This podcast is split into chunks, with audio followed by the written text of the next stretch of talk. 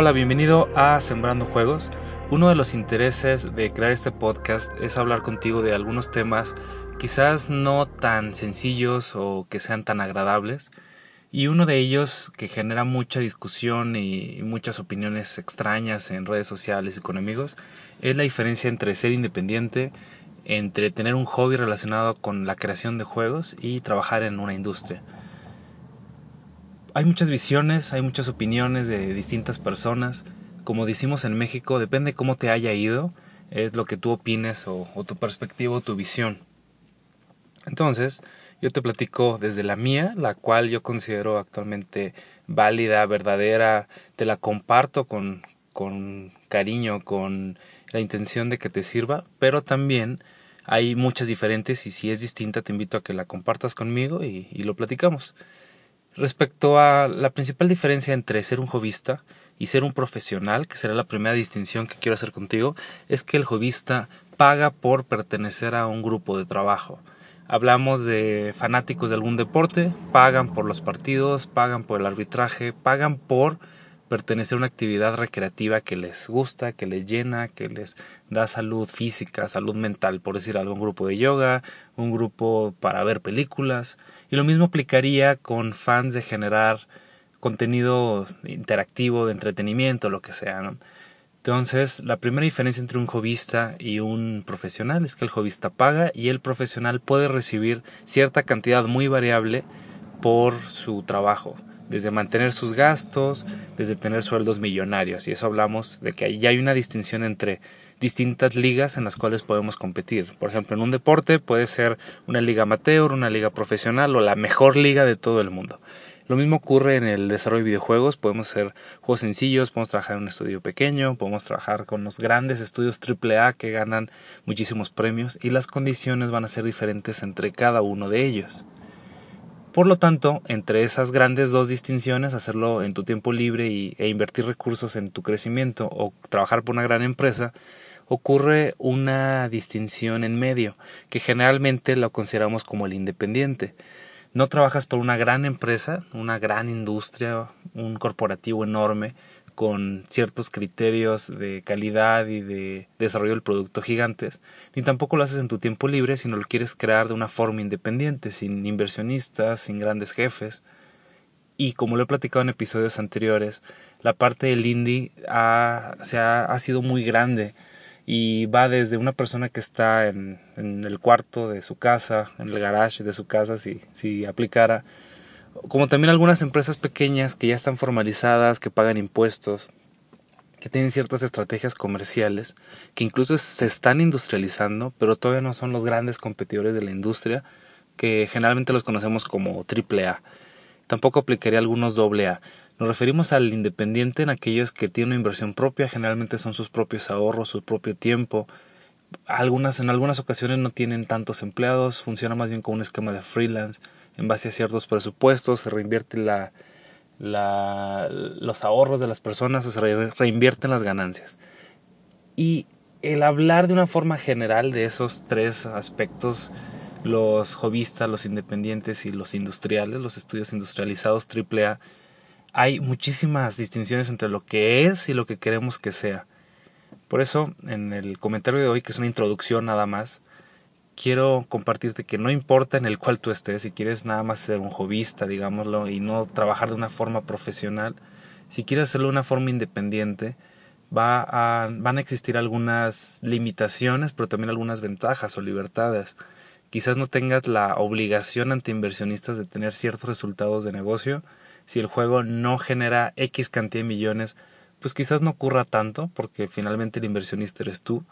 Sin embargo, la, la posibilidad de que un publisher haga masivo tu producto o que genere un estilo de vida o una forma de vida escalable, entre otros temas de negocios, puede ser menor, puede ser distinta. Y yo te soy muy honesto, no he trabajado en la industria de videojuegos, por ejemplo, en el extranjero. He trabajado en la industria local mexicana que tiene ciertas limitaciones, tiene menores inversiones. Tengo algunos amigos que han trabajado de forma profesional en algunos estudios y escucho su opinión y la en algunas veces la comparto, en otras no tanto. Podría yo decir que en este momento me encuentro tanto en el hobby de videojuegos, lo hago en mi tiempo libre, como también en la industria mexicana independiente. Para que no se haga confundir, muchas personas dicen, no hay una industria en México. Creo que sí, creo que hay estudios independientes que se están industrializando y sobre todo que viene de dos grandes distinciones. En el caso de los videojuegos, para hacer un pequeño paréntesis con los juegos de mesa, en el caso de los videojuegos tiene dos grandes referencias que tienen modelos de trabajo muy distintos. La parte electrónica digital o de programación del videojuego se inspira en la industria de software y la parte artística, visual, de animación de los videojuegos se inspira en el cine, por ejemplo, en las animaciones o en la televisión. Y si analizamos tanto la industria de software como la de entretenimiento del cine o de la tele son muy distintas entre sí.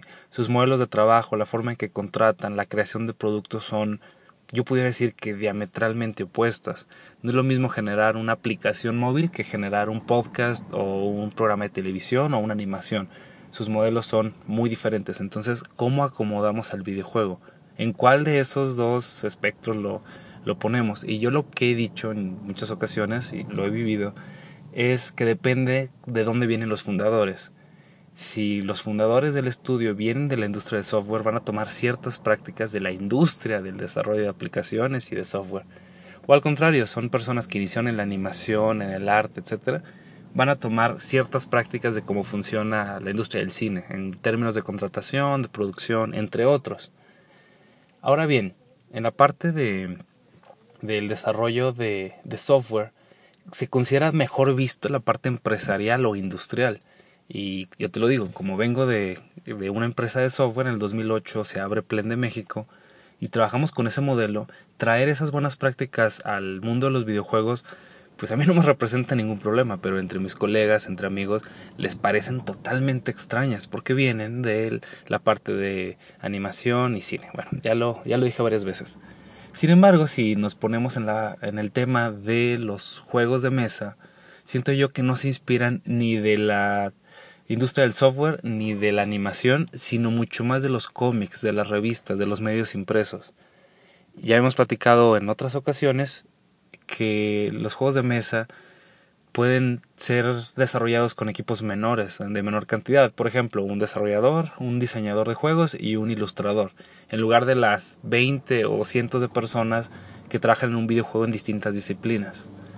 Más adelante te platico de cómo es nuestro proceso de producción, nuestros pipelines de trabajo, pero por ahora dejo el tema ahí. Está bien tener el hobby. Está bien que tu hobby se convierta en tu profesión, si gustas de una forma independiente, como freelance o abriendo un estudio en un garage. Y está bien que los, los independientes quieran crecer sus productos, sus procesos de una forma industrializada. Como sabemos, nos ha pasado con Google, con Activision, con Blizzard, con EA, esas grandes empresas que se industrializan, que empiezan a tener inversión pública y privada que crecen demasiado empiezan a incorporar ciertas técnicas o ciertas prácticas malas o malvadas. Incluso el eslogan de Google era no seas malvado y hoy son, son una de las grandes empresas que empiezan a tener muchos trapos sucios, como decimos en México, muchos temas ocultos. Sin embargo, eso es algo que a la mayoría de las empresas mexicanas no les ha ocurrido todavía. Están en ese proceso de crecer lo suficiente para no morir y no tanto en impedir que otras empresas crezcan para que quiten un porcentaje del mercado. Te dejo el tema por ahora. Si gustas, compárteme en tus en las redes sociales, compárteme tu opinión, lo que piensas sobre este tema y actualmente tú en cuál de esos tres te encuentras. ¿Eres un independiente? ¿Eres un estudio industrializado? ¿O eres un jovista? O quizás ninguno de los tres y lo estás viendo de alguna forma distinta. El siguiente tema que me gustaría platicar contigo son los ciclos de las organizaciones. Si tú tienes un estudio pequeño o incluso una empresa de software o un estudio de animación, por ejemplo, una empresa de marketing, que son algunas de las empresas más relacionadas con videojuegos. Algo nos ocurre de una forma consistente y estudiada que es que cada vez que la empresa va creciendo, va cambiando, tiene una etapa diferente y a veces vemos que nuestros amigos están en una etapa distinta ya con muchas ventas o con ciertos problemas con empleados cuando nosotros no podemos ni siquiera terminar un producto. Es normal, es válido, por eso no debemos compararnos ni siquiera con nuestros amigos o con empresas similares. Cada empresa tiene un ciclo distinto y es lo que me gustaría platicarte en el siguiente. Nos vemos.